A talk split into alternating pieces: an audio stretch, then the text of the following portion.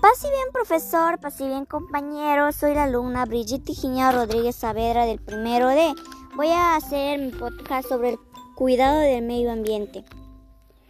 Primero debemos bañarnos en 5 minutos para no gastar mucho el agua, usar el autobús para no contaminar el aire, apagar luces que ya no usemos, plantar un árbol, usar focos ahorradores, desconectar los enchufes innecesarios, usar bolsas de tela, cerrar correctamente los caños para no desperdiciar agua.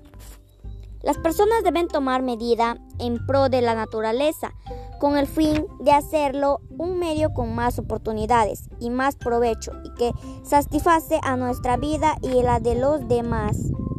Gracias.